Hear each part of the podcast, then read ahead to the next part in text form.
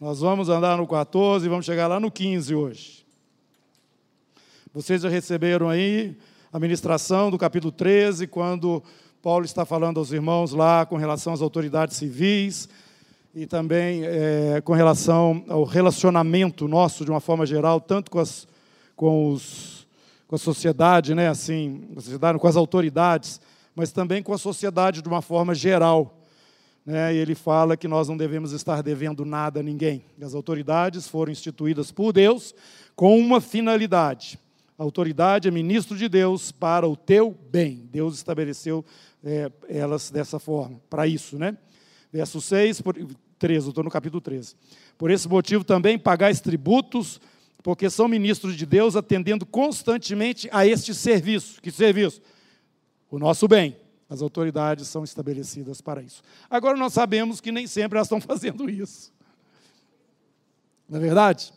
E o Danielzinho já deve ter explicado essas coisas para vocês aqui, não vou voltar atrás no capítulo 13, mas Paulo está compartilhando com os irmãos sobre esta questão. Nós precisamos respeitar as autoridades civis, nós devemos é, viver dentro da sociedade não devendo nada para ninguém. A única coisa que a gente deve dever para as pessoas é o amor, porque é, amando nós estamos cumprindo toda a lei que está lá no Antigo Testamento. Isso é geral, isso é para todo mundo.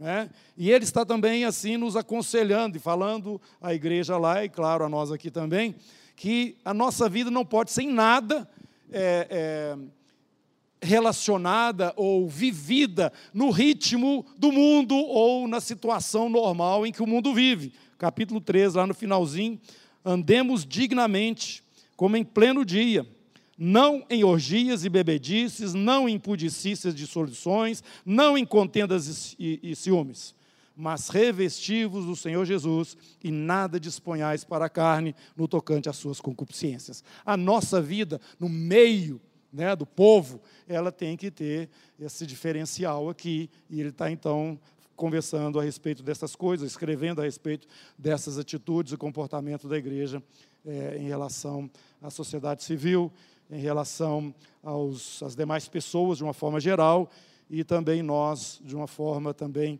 é, geral em relação à, à, à forma como o mundo vive.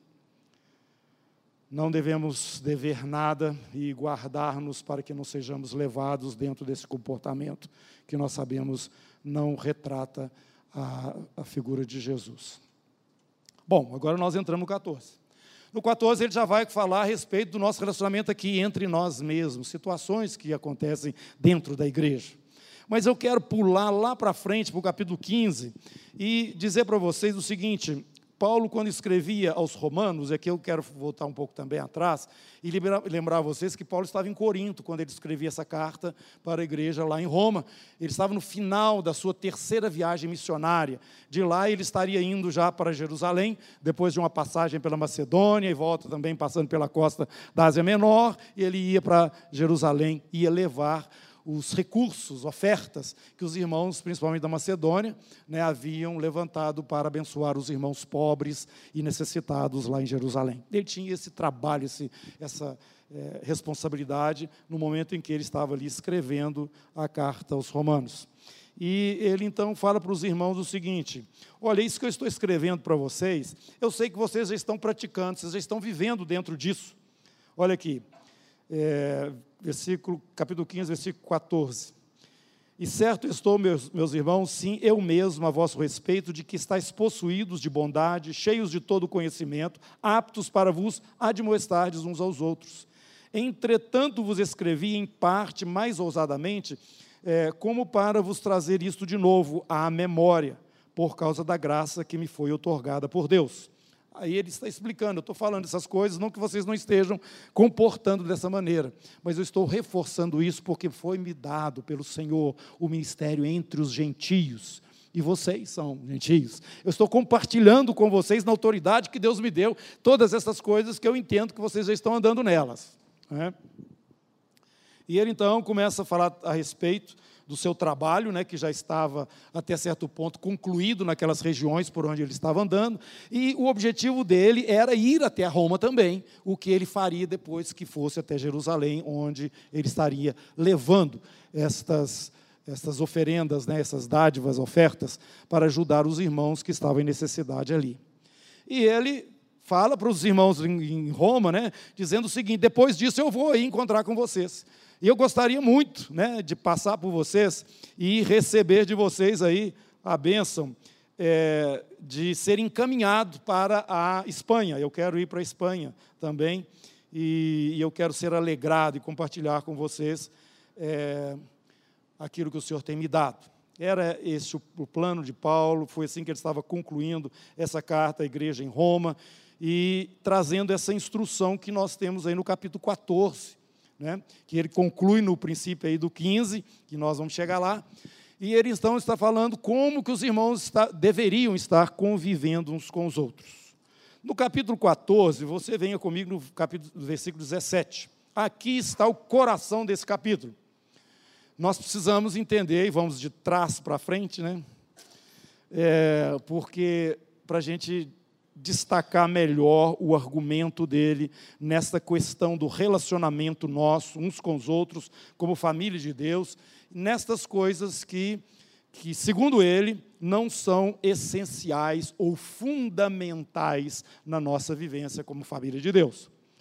Versículo 17: Porque o reino de Deus não é comida nem bebida. Vamos falar juntos? O reino de Deus não é comida e não é bebida.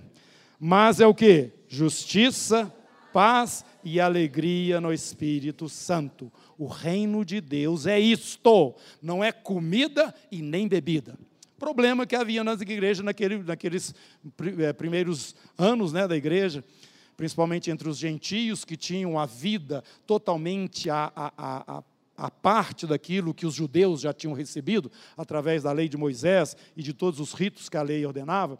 Os gentios, os que não eram judeus, não tinham aquilo, aquelas informações, aquelas coisas todas.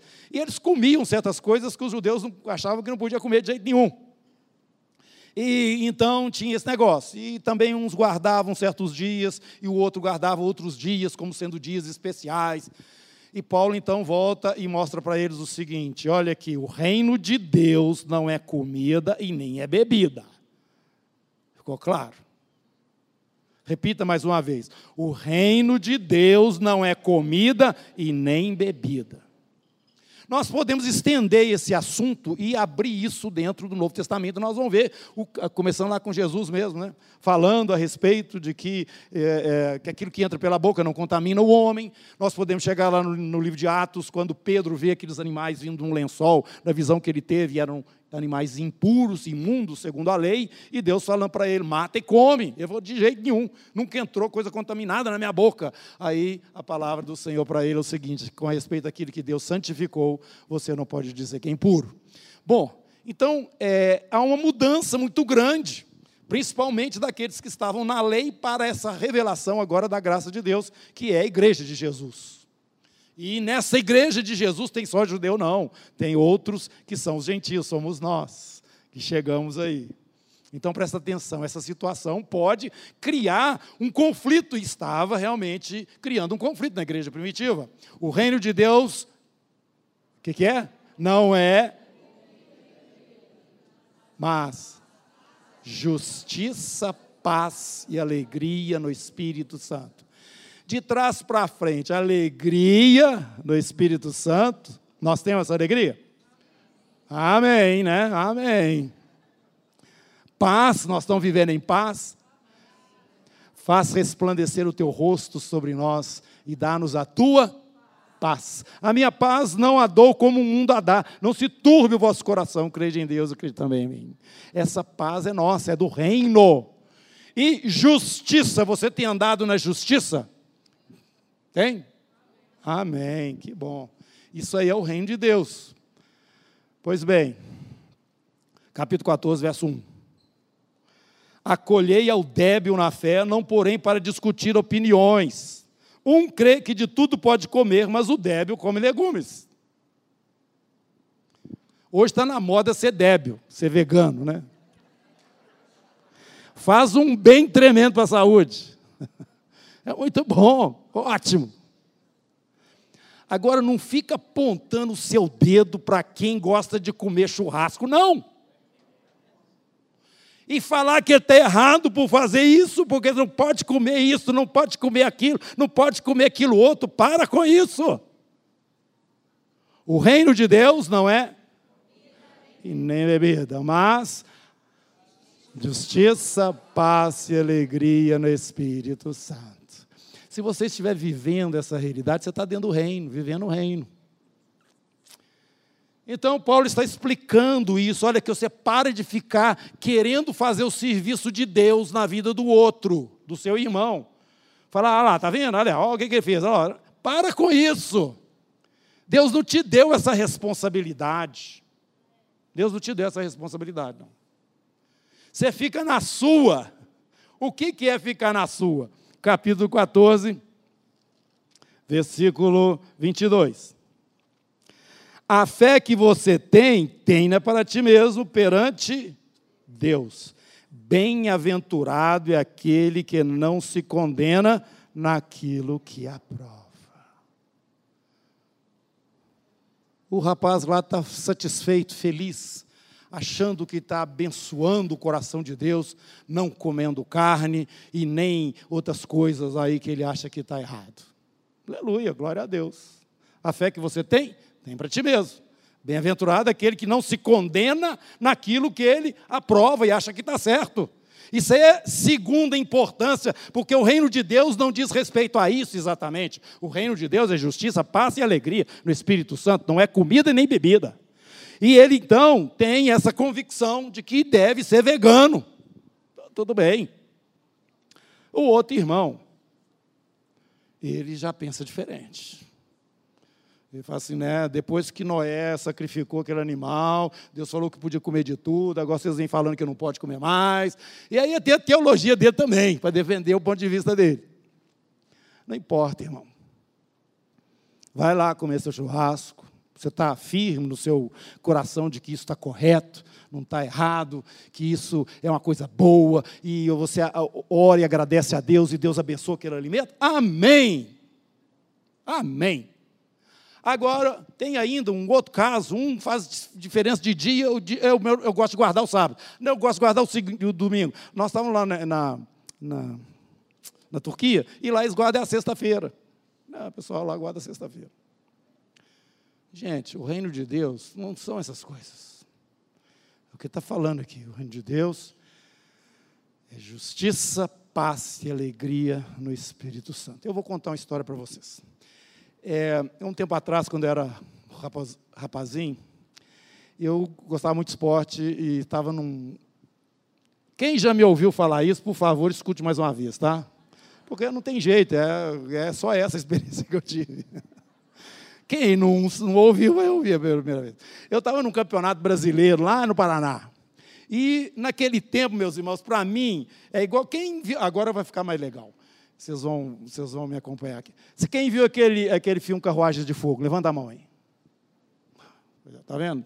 Só para me ajudar aqui no meu testemunho. Eu, quando vi aquele filme, comecei a chorar no filme. Falei, o que, que é isso? Para que é esse negócio? Esse choro, esse amor. Aquilo aconteceu comigo. Claro que não foi na proporção dos Jogos Olímpicos, mas aconteceu nos Jogos Brasileiros, estudantis lá, um tempo atrás, lá em Curitiba. Eu jogava basquete naquele tempo. E nós chegamos lá em Curitiba, para o Campeonato Brasileiro lá dos Jogos Estudantis. E pegamos de cara o time melhor que tinha, que inclusive ganhou o campeonato. Mas nós demos um couro nesse time. Minas ganhou, nós ganhamos deles. Ah, foi que negócio, né? Que a festa. Só que o outro dia era domingo. E eu não jogava no domingo. Por quê? Aquele dia para mim é um dia especial. Hoje eu jogo no domingo, na segunda, na terça, na quarta, na quinta, jogo de madrugada, jogo de tarde, jogo de qualquer hora. Aliás, eu não jogo mais porque eu não dou conta. Mas não tem mais isso na minha vida. Mas naquele dia, naquela época, isso fazia sentido para mim. E eu fazia isso por causa do meu Deus. Eu não queria saber do meu técnico, não queria saber do, do chefe da delegação, não queria saber de, de, de quem organizou os jogos. Quando eu estava lá, nessa época, jogando o meu time e na própria seleção mineira, eles não deixavam ter jogos no, no domingo, porque sabiam que eu ia jogar e eu, eles precisavam de mim no time. Então, meus irmãos, no dia seguinte foi o jogo com o time da casa, o time do Paraná. Um time que não tinha, a não ser estar tá jogando na, em casa, né? Não tinha, não era melhor do que o nosso em nada. E o nosso time perdeu. Não preciso nem falar, irmãos. Todo mundo olhando para mim. Porque, além de eu fazer parte do time, eu era um dos melhores. Agora eu posso falar porque eu não sinto que isso é vantagem nenhuma, não. Mas, mas era mesmo. Eu fiz uma diferença muito grande no jogo anterior, quando nós ganhamos da equipe, a melhor equipe lá. E o pessoal logo, o chefe da, da, da, da chefe não, da delegação não, o, o coordenador dos jogos, chegou para o chefe da, da minha delegação e falou o seguinte: manda esse rapaz embora. o chefe da delegação falou assim: não mando, não. Ele vai ficar aqui. Eu também fui criado num, num, num colégio, ele, era, ele foi criado lá no Granbury, em Juiz de Fora. E lá é um colégio metodista. E ele então entendia isso. Não concordava, não, mas entendia. Falou que não ia me mandar embora, não. E eu fiquei lá, meus irmãos, e Deus me honrou de um jeito que eu fiquei impressionado. Como o nosso time não chegou na final, os meninos, nossos colegas lá, queriam ficar para ver o resto das coisas acontecendo, porque é uma zoeira, né? Tem jogo de tudo, tem atletismo, tem aqueles negócios, jogos antigos. E eles queriam ficar curtindo lá. Aí os, o, o chefe da delegação falou o seguinte: vocês só vão poder ficar aqui se o Neif ficar responsável por vocês. Quer dizer, horário de chegar, sair, voltada. Eu virei o xerife da delegação, gente. Isso é só para chamar a sua atenção. Deus me honrou. Eu fiz aquilo, foi para o Senhor. Embora, para Deus, aquela, aquela situação era uma falta de conhecimento minha. Hoje eu tenho um conhecimento que eu não faria isso novamente. Mas naquele momento eu estava fazendo aquilo, e Deus sabia que o meu conhecimento era limitado, e ele, mas Ele sabia que eu estava fazendo de todo o meu coração para Ele. Eu estava colocando Ele na frente de tudo. É isso que Paulo está falando aqui. Quem come, come para Deus. Quem não come, não come. Pronto, também. Mas Jesus, Ele é o Senhor, tanto de um quanto do outro. E o princípio maior é que você não deve e não pode agredir o seu irmão naquilo que para ele é algo que faz sentido diante de Deus. É isso que vocês precisam prestar atenção. Agora, capítulo 15, versículo 1.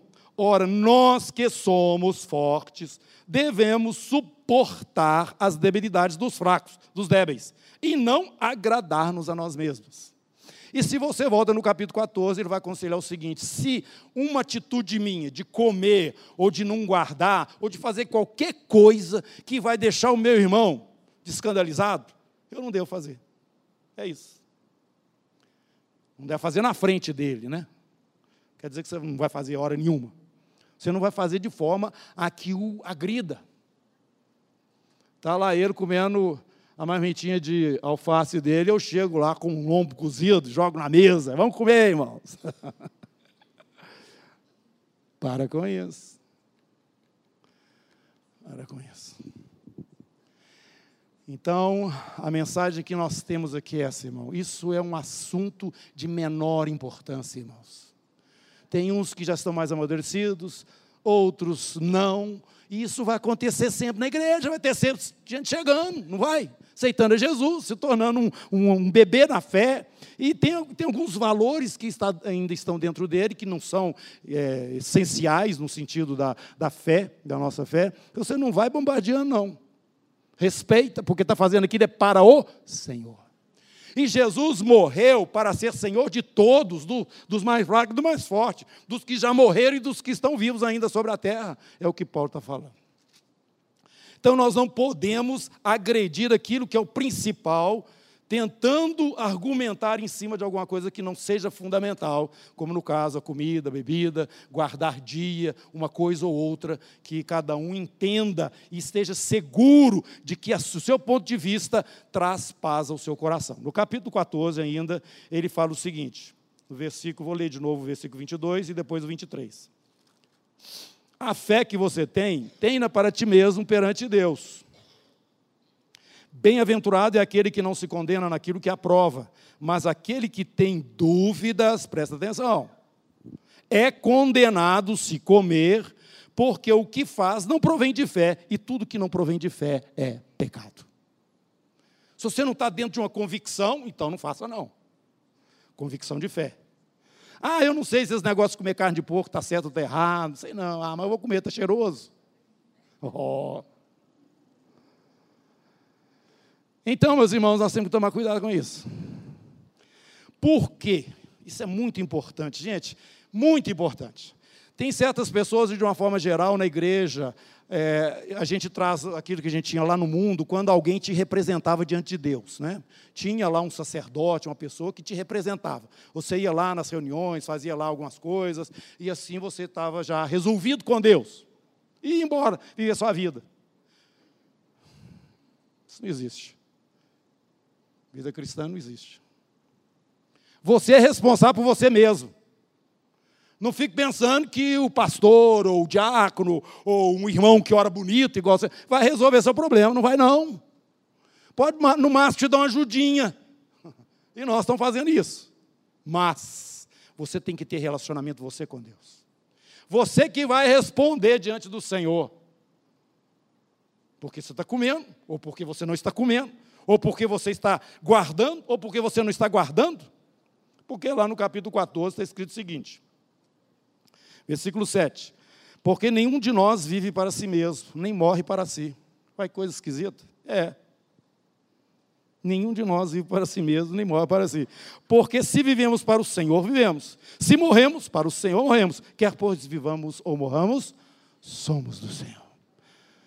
Isso pode ser até meio difícil, mas é bom demais saber que somos do Senhor. E que Ele exerce sobre nós essa responsabilidade de ser o nosso pastor, de ser o nosso Senhor, de ser o nosso Deus, de ser o nosso Redentor, ser o nosso Salvador. Ele é. Por isso a nossa vida pertence a Ele e nós devemos saber como vivê-la de uma maneira segura, firme. Ele vai conversar com você a partir dessa convicção que está no seu coração. Bem-aventurado é aquele que não se condena.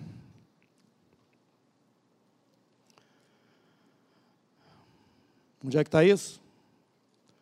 No versículo 22. A fé que tens, tenda para ti mesmo, perante Deus. Bem-aventurado é aquele que não se condena daquilo que aprova, mas aquele que tem dúvidas é condenado se comer, porque o que faz não provém de fé, e tudo que não provém de fé é pecado. Amém, igreja? Então, como é que nós devemos fazer agora, então, Paulo? Ele está aí no capítulo 4, é, 15 agora, nos mostrando. Nós que somos fortes devemos suportar as debilidades dos fracos e não agradar-nos a nós mesmos. Isso aí pode parecer um negócio assim meio cansativo, mas é a nossa responsabilidade. Então, em vez de você se agradar, você então começa a preocupar mais com o outro. Aí ele fala o seguinte: Jesus fez isto. Jesus fez isso. Ele deu exemplo para nós. Então, não custa nada você ficar sem comer carne ou comer só verdura ou não desrespeitar o irmão que quer guardar aquele dia, acha que aquele dia é um dia especial. Não faça isso. Paulo mesmo que está escrevendo, ele quando escreve a sua carta aos Coríntios, ele fala: Olha, eu fiz-me tudo para com todos, para de algum modo poder salvar alguns. Então, o que estava falando é o seguinte: quando os judeus me viam, eles me viam como um judeu. Quando os, os gentios me viam, eles me viam como um gentio. Não é essa a questão. A questão é que o reino de Deus é justiça, paz e alegria no Espírito Santo. Esses são os valores reais que nós não podemos abrir mão dele. Jesus abriu mão de si mesmo, do seu próprio conforto. Versículo 3: Cristo não se agradou a si mesmo, antes, como está escrito, As injúrias dos que, dos que te ultrajavam caíram sobre mim. Quer dizer, ele assumiu a, a, as consequências dos nossos erros. E nós estamos vendo Paulo mostrando o próprio Jesus nessa condição, e ele é aquele que nós devemos ter como exemplo. E ele segue dizendo que Jesus veio primeiro lá para os judeus, cumpriu todas as coisas, mas ele não ficou só ali, ele foi adiante e ele então chegou também aos gentios. Alegrai-vos, ó gentios, com o seu povo, no caso, o povo anterior de Deus, que no caso eram os judeus. Nós fomos incluídos nisto. Verso 13: E o Deus da esperança vos encha de todo gozo e paz no vosso crer, para que sejais ricos de esperança no poder do Espírito Santo. Amém?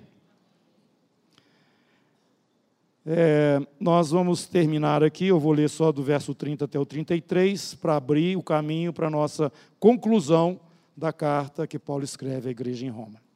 Rogo-vos, pois, irmãos, por nosso Senhor Jesus Cristo e também pelo amor do Espírito, que luteis juntamente comigo nas orações a Deus a meu favor, para que eu me veja livre dos rebeldes que vivem na Judéia e que este meu serviço em Jerusalém seja bem aceito pelos santos, que eram as ofertas que ele estava levando a fim de que, ao visitar-vos pela vontade de Deus, chegue à vossa presença com alegria e possa recriar-me convosco. E o Deus da paz seja com todos vós. Amém. Foi nessa expectativa que Paulo escreveu essa carta. Mas nós sabemos que a história foi diferente. Paulo não chegou nessa alegria lá em Roma, não. Ele chegou lá preso. Ele chegou lá escoltado por um soldado romano. Ele chegou lá e ficou recluso por dois anos em Roma. Cadê a alegria do Espírito Santo? Cadê a paz? Cadê a justiça? Cadê essas coisas que nós estamos falando aqui, que Ele tem nos inspirado? sejais rico de esperança no poder do Espírito Santo. Você vai ler lá no livro de Atos, você vai ver o que aconteceu. Foi um caminho difícil ele sair de Jerusalém, onde ele foi preso, irmãos. Ele foi lá levar as ofertas para os irmãos lá que estavam precisando, os judeus crau nele. Dali ele foi preso para Cesareia, ficou dois anos preso em Cesareia. Depois ele apela para César e ele então vai sendo levado é, para Roma, escoltado por um, soldado, por um soldado romano, e tem aquela história toda no mar, e o navio quebra, aquela história toda, chega, chega lá é, com prisionado, grilhões, né? Tinha que ficar andado, amarrado no soldado, lá em Roma.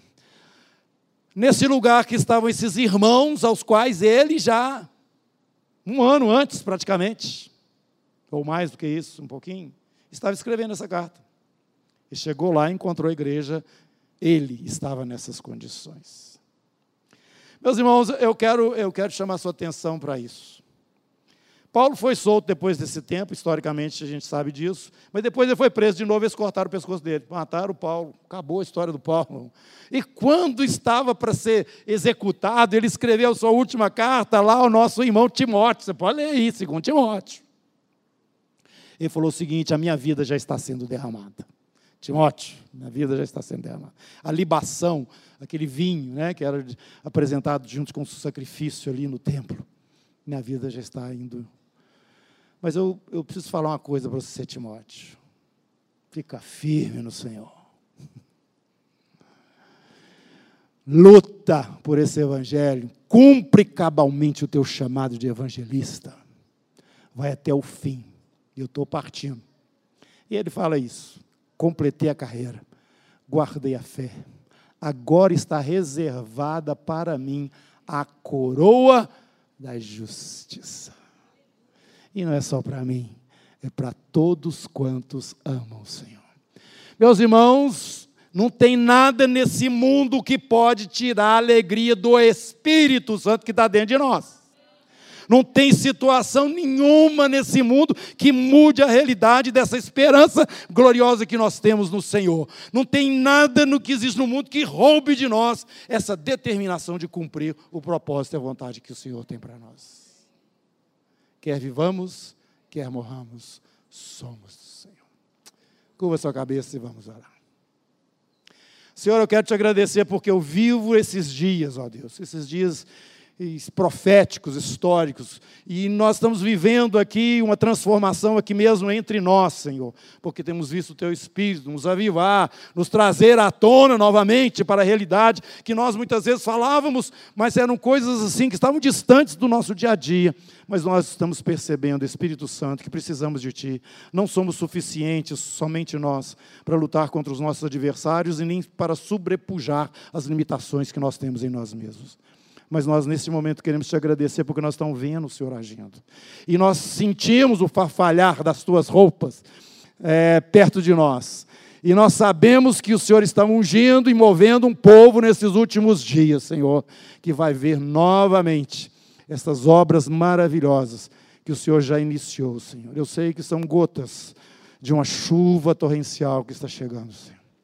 Venha sobre nós, ó Deus ocupa o teu lugar de direito, Espírito Santo, no meio dessa congregação e na vida de cada irmão que aqui está. Em nome de Jesus. Amém.